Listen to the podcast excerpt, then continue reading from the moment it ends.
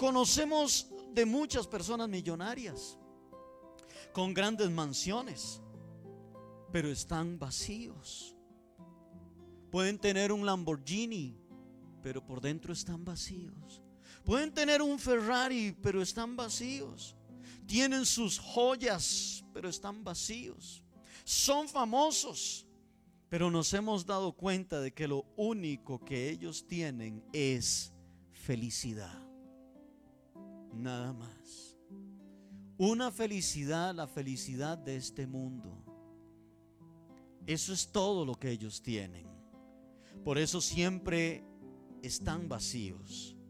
Y lastimosamente muchos de ellos, a pesar de tener grandes cantidades de dinero, a pesar de ser famosos y tener grandes lujos, muchos de ellos se han llegado a quitar la vida.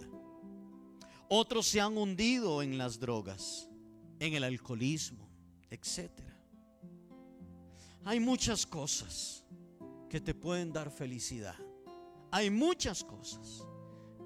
Pero gozo, el gozo solamente el Señor se lo puede dar. Y solo Él y nadie más que Él. Jesús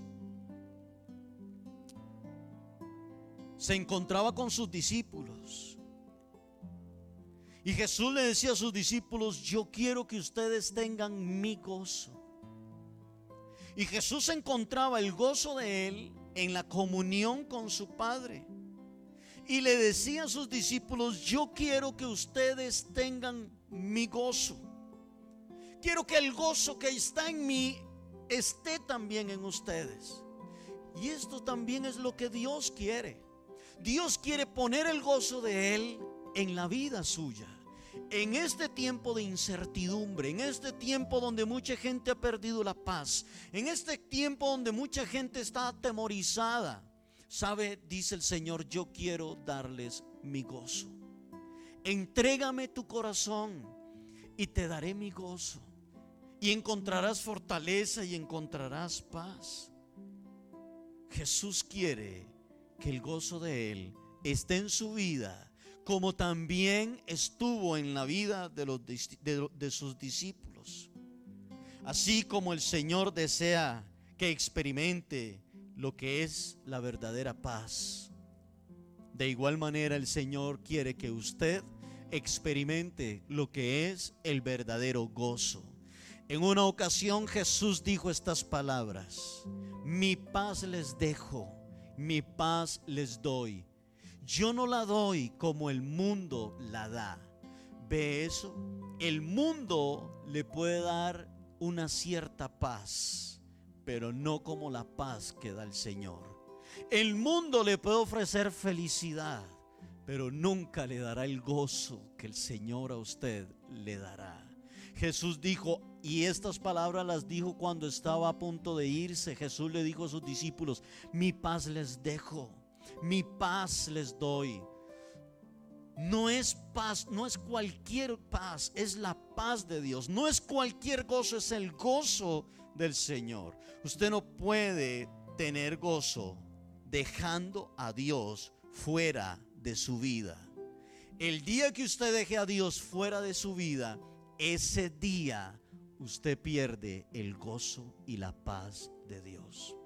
Usted no puede salir adelante en esta vida si no tiene el gozo de Dios y la paz de Dios.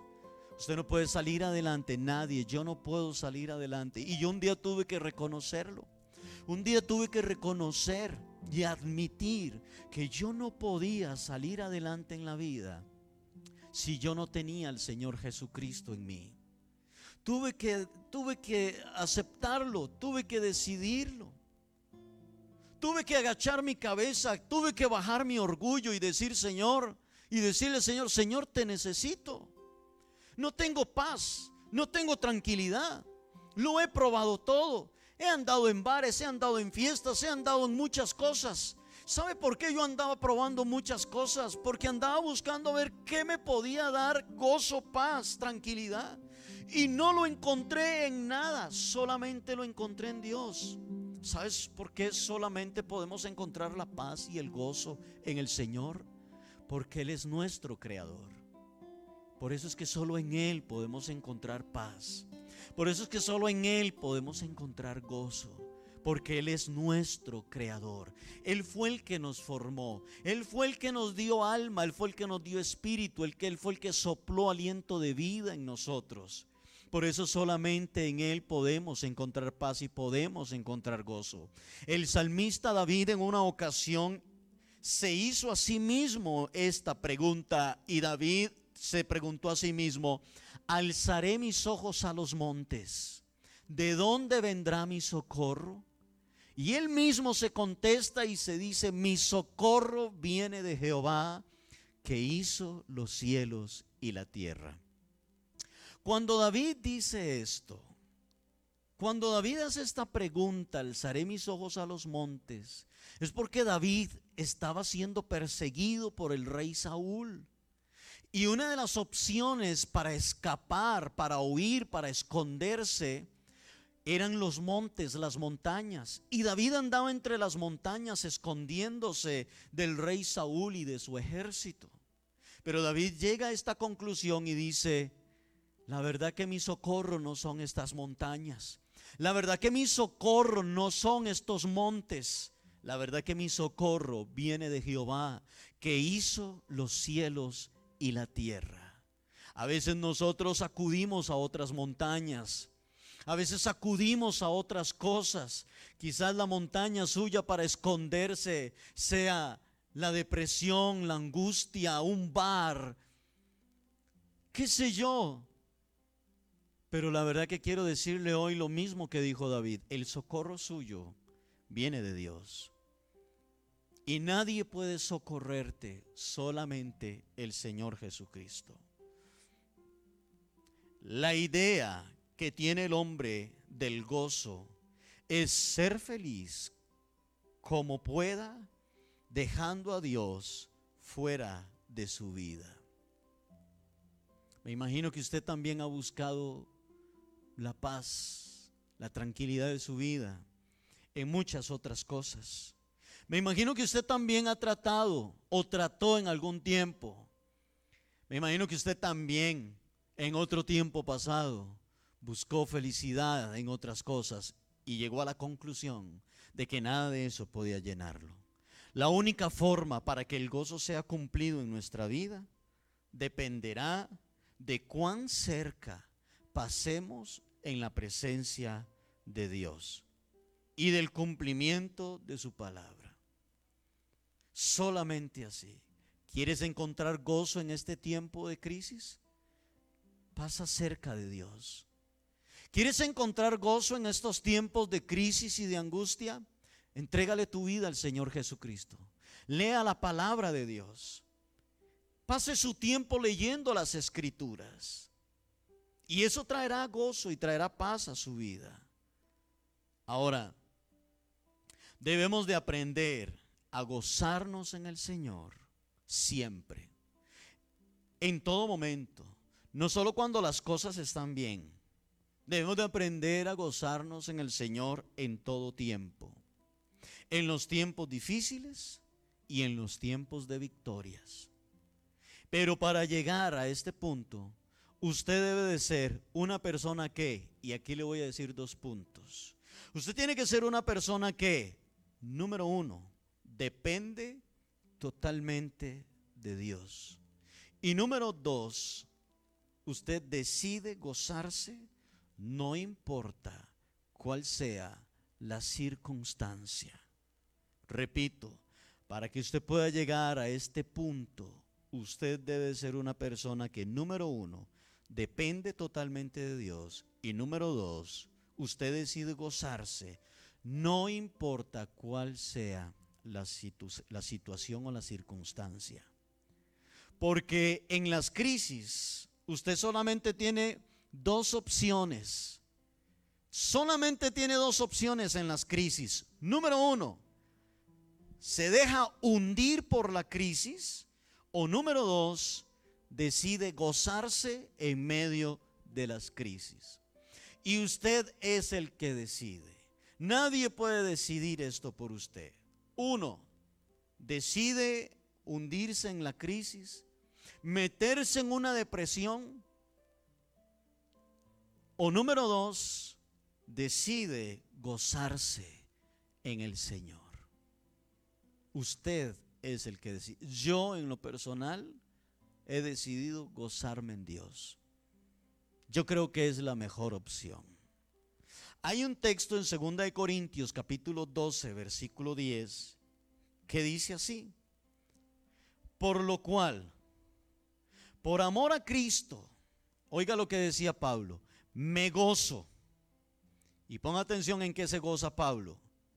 Por lo cual, por amor a Cristo me gozo en las debilidades. Me gozo en las debilidades. Me gozo ah, en las afrentas, en las necesidades, en persecuciones, en angustias. Porque cuando soy débil, entonces soy fuerte. ¿En qué se gozaba Pablo?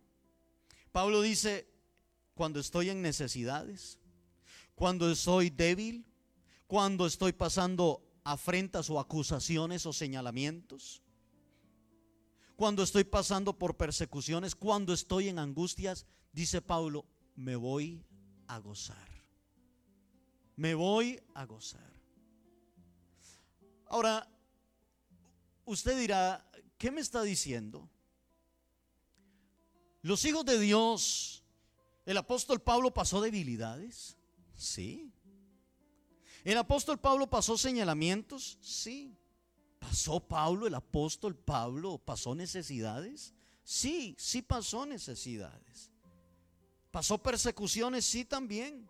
¿Quiere decir que entonces el apóstol Pablo también pasó angustias? Sí. ¿Quiere decir que en algún momento el apóstol Pablo se sintió débil? Sí.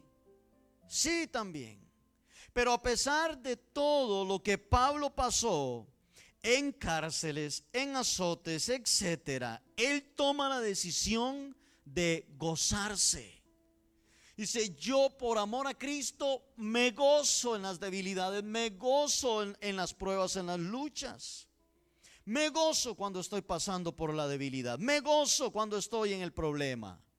Me gozo cuando estoy pasando. Decía Pablo, yo me gozo Pablo toma esta decisión de gozarse. En una ocasión al apóstol Pablo con un hombre llamado Silas lo metieron a la cárcel, pero antes de meterlo a la cárcel, dice el libro de los Hechos que a Pablo y a Silas los azotaron, les golpearon, les azotaron mucho y los metieron en el calabozo. Dice la Biblia que Pablo y Silas a la medianoche empezaron a cantar a Dios y empezaron a adorar a Dios. Y dice que en medio de los cantos se vino un gran terremoto que las puertas de todas las cárceles se abrieron. Y cuenta esta historia del libro de los hechos que el carcelero, el que estaba a cargo de todos los presos, pensó que todos los presos habían huido.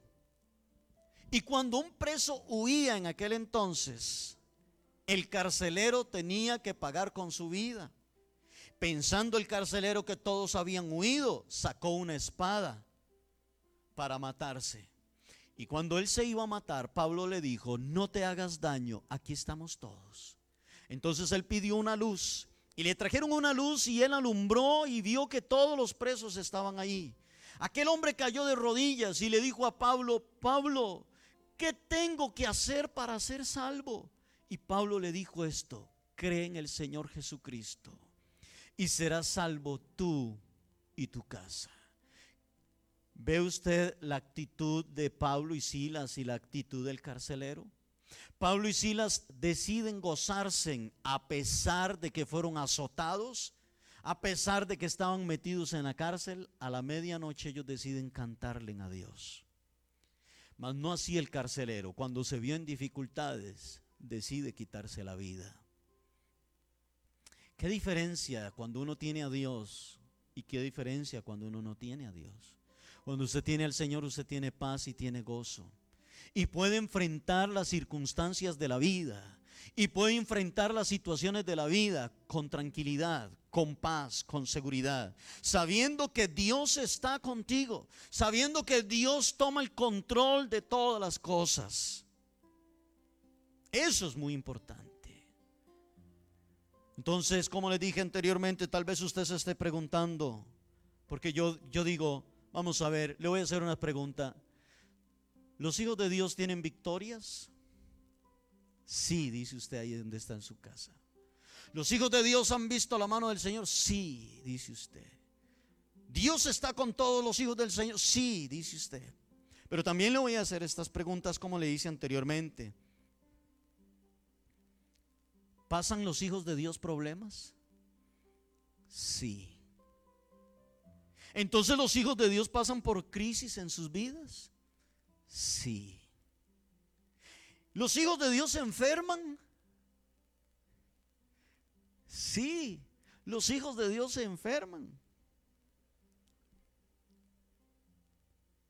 Y digo esto, ¿sabe por qué? Porque he escuchado a muchas personas decir que los hijos, que los hijos de Dios ninguna enfermedad los puede tocar.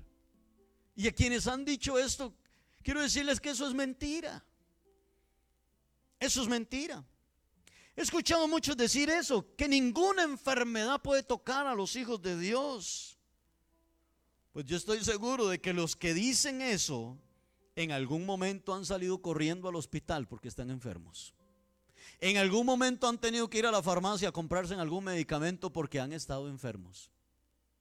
En algún momento, es más, es muy probable que muchos de los que digan eso hasta tengan algún tratamiento de algún medicamento que deben de estar tomando. ¿Saben por qué? Porque mientras nosotros estemos viviendo en este mundo y porque mientras nosotros estemos habitando en este cuerpo, nosotros vamos a estar pasando por luchas, por pruebas y sí, este cuerpo sí se enferma.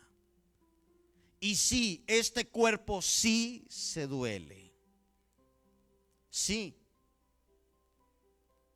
Mientras estemos en este cuerpo, podemos llegar a morir.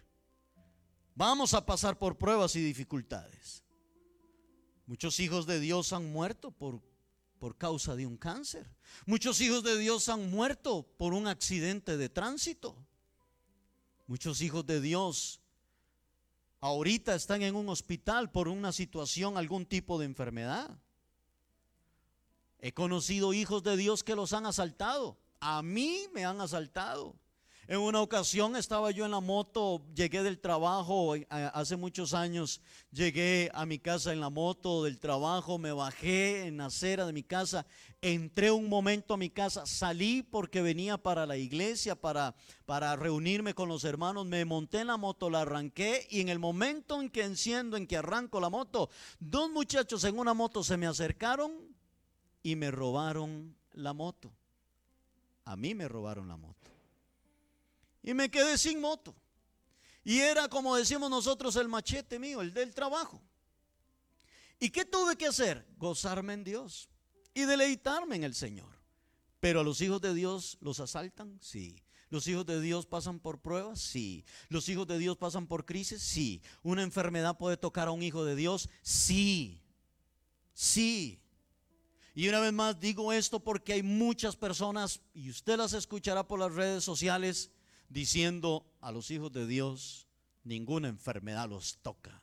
A los hijos de Dios ningún virus, ningún coronavirus los puede tocar. Déjeme decirle que ellos que hablan así, están hablando mal, son, eso es mentira. Si usted no se cuida, a usted le puede dar una enfermedad. Y eso es algo muy, muy cierto. Ahora, en esta pandemia que nosotros estamos pasando. Un pastor en Italia murió. Y la pregunta es, aquellos que dicen que ninguna enfermedad nos puede tocar, ¿cómo le explican a los hijos de este pastor que murió en Italia por causa del coronavirus? ¿Cómo le explican ustedes? ¿Cómo le van a explicar a la esposa? ¿Qué le van a decir? Escúcheme lo que le voy a decir. Yo creo en un Dios todopoderoso. Yo creo en un Dios que para Él no hay nada imposible.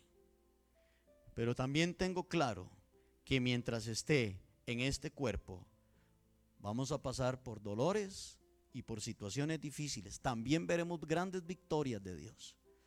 Pero también pasaremos por dolores y momentos difíciles, enfermedades y hasta la muerte. Y para muchos de ustedes que me conocen y los que no me conocen, muchos de ustedes saben que en el 2016 mi familia y yo pasamos por una crisis de salud muy difícil. En el 2016 a mí me diagnosticaron con un cáncer. La doctora del Calderón Guardia nos reunió en su consultorio a mi esposa y a mí después de que me hicieron unos exámenes en la médula ósea y todos los exámenes salieron alterados. Y la doctora del Calderón Guardia me dijo, don Jerry, usted tiene cáncer. Mi esposa se puso a llorar y yo me quedé frío. Porque ¿qué piensa una persona cuando le dicen que tiene cáncer? ¿En qué piensa? En que se va a morir. Y yo me quedé frío ahí en el consultorio de la doctora y la doctora me dijo esto. Si usted cree en Dios, agárrese duro de Dios. Porque este cáncer que a usted le está saliendo, que usted tiene, me dice, es un cáncer muy agresivo. Casualmente anoche estábamos viendo a un, a un personaje de Colombia que le diagnosticaron ese cáncer en el año pasado. Y él explica qué es ese cáncer y él explica que ese cáncer no tiene cura, como muchos otros. Y fue el mismo cáncer que me diagnosticaron a mí. Y le digo yo a mi esposa, mira, la misma situación que me diagnosticaron.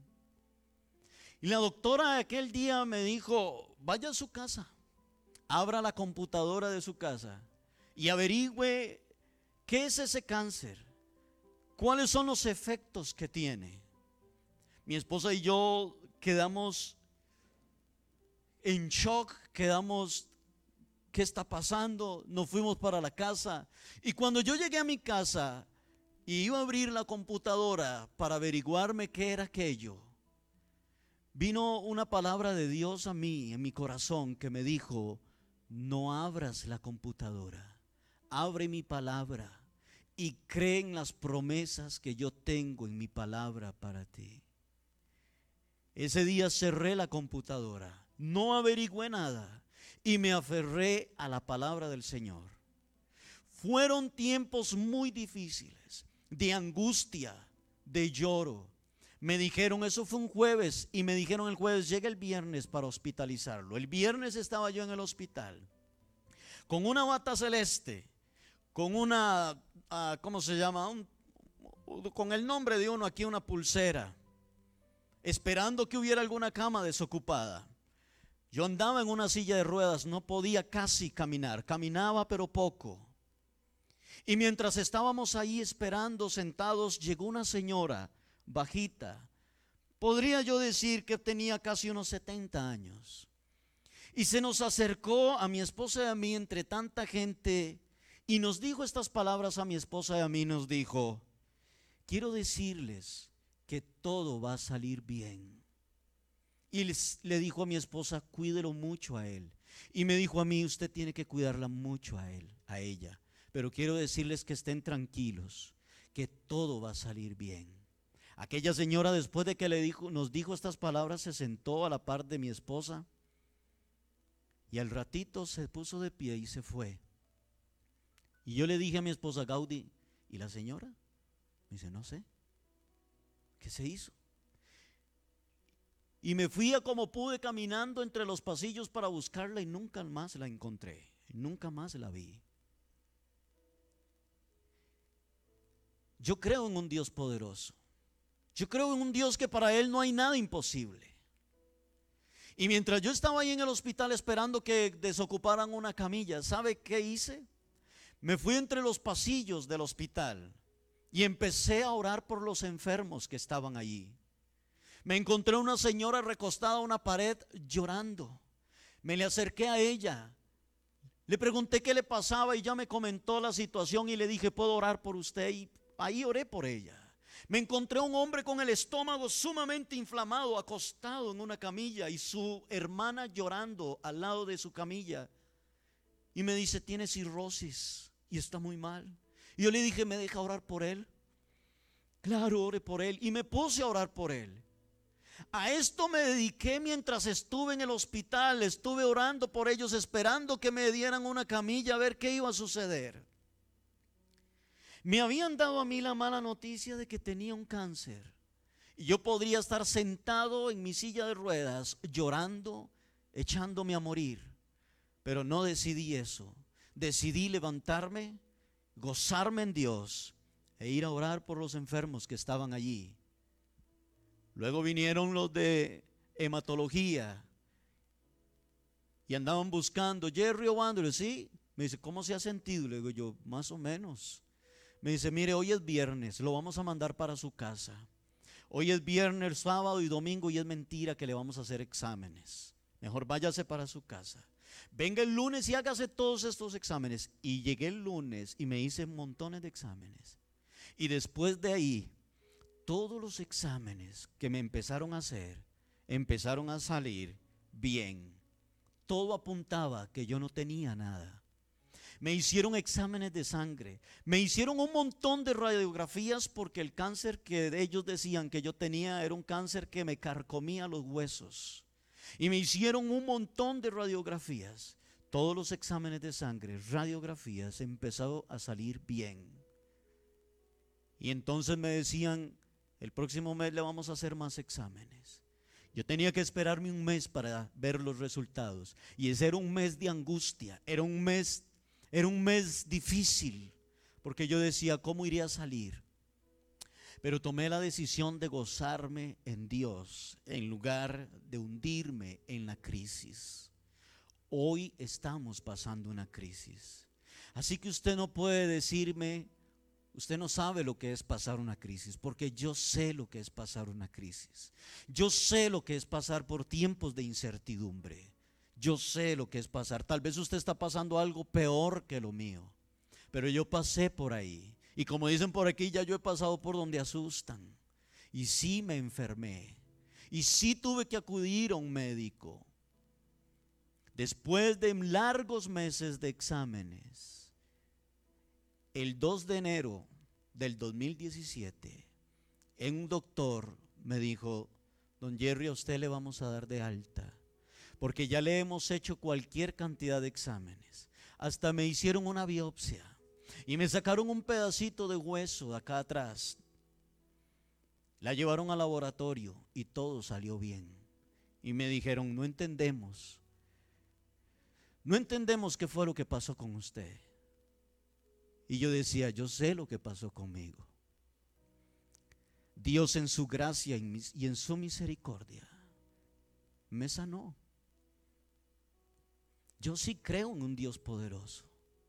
Yo sí creo en un Dios que para Él no hay nada imposible. Pero también yo creo que los hijos de Dios sí pasamos crisis. Que los hijos de Dios sí se enferman. Pero que tenemos que aprender a gozarnos en medio de las pruebas.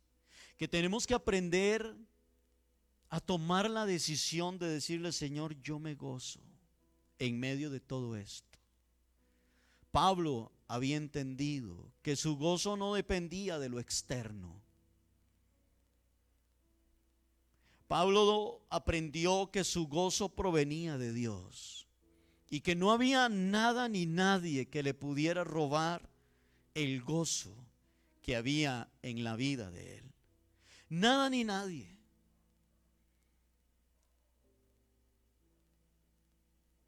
Pablo decide no quejarse. Pablo decide no arrugar la cara. Él decide gozarse sin importar cuál sea la situación. Y ya casi vamos a terminar. Y si usted tiene alguna petición, envíela. Si usted quiere que estemos orando por algo, por alguien, puede enviarnos su petición aquí al Facebook. Y al final vamos a estar orando.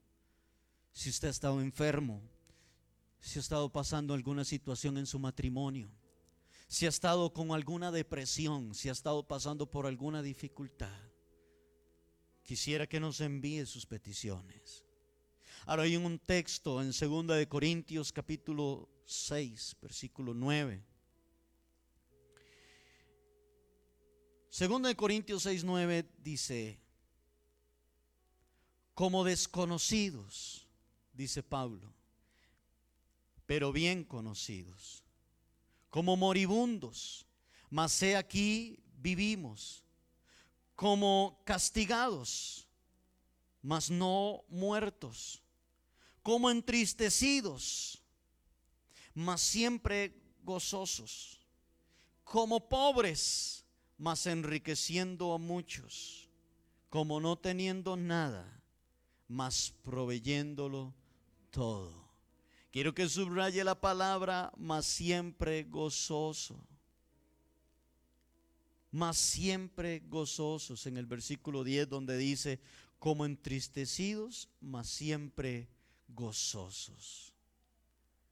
¿Por qué podemos gozarnos siempre? Porque estamos confiados en el Señor. De que todo está en las manos de Dios.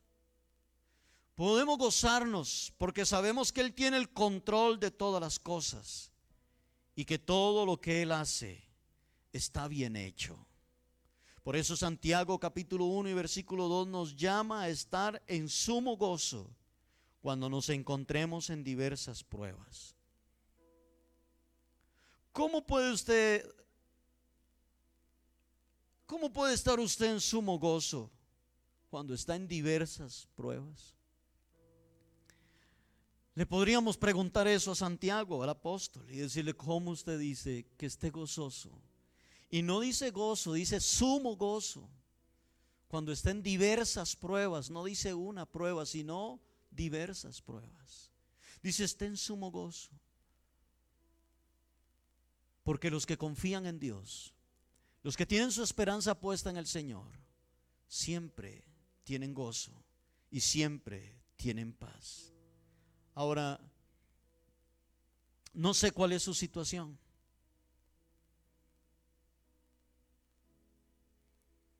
No sé cuál es la situación por la que usted esté pasando, pero le recomiendo que decida gozarse en Dios. No sé cuál es la crisis por la cual usted está pasando, pero le recomiendo gozarse en el Señor. Le recomiendo echar sus cargas sobre Él. Le recomiendo entregarle su vida al Señor Jesucristo. ¿Quieres encontrar gozo? Entrégale tu vida a Dios. No le estoy diciendo que las dificultades y que las luchas y las pruebas se van a ir, no. Pero le estoy diciendo que en medio de las luchas y de las pruebas, usted va a tener gozo. Usted va a tener paz. Decida gozarse. Y si usted que me está viendo y escuchando, quisiera hoy entregarle usted su vida al Señor Jesús, quisiera que ahí donde usted está, en su cuarto, en la sala, no sé, donde usted se encuentre, ¿Qué le parece si usted cierra sus ojos y hace esta oración? Hace esta oración conmigo. Una vez yo hice esta oración y le entregué mi corazón a Dios. Y desde ese día para acá decidí gozarme en Dios. Y he tenido luchas. Mi esposa y yo hemos reído y mi esposa y yo hemos llorado.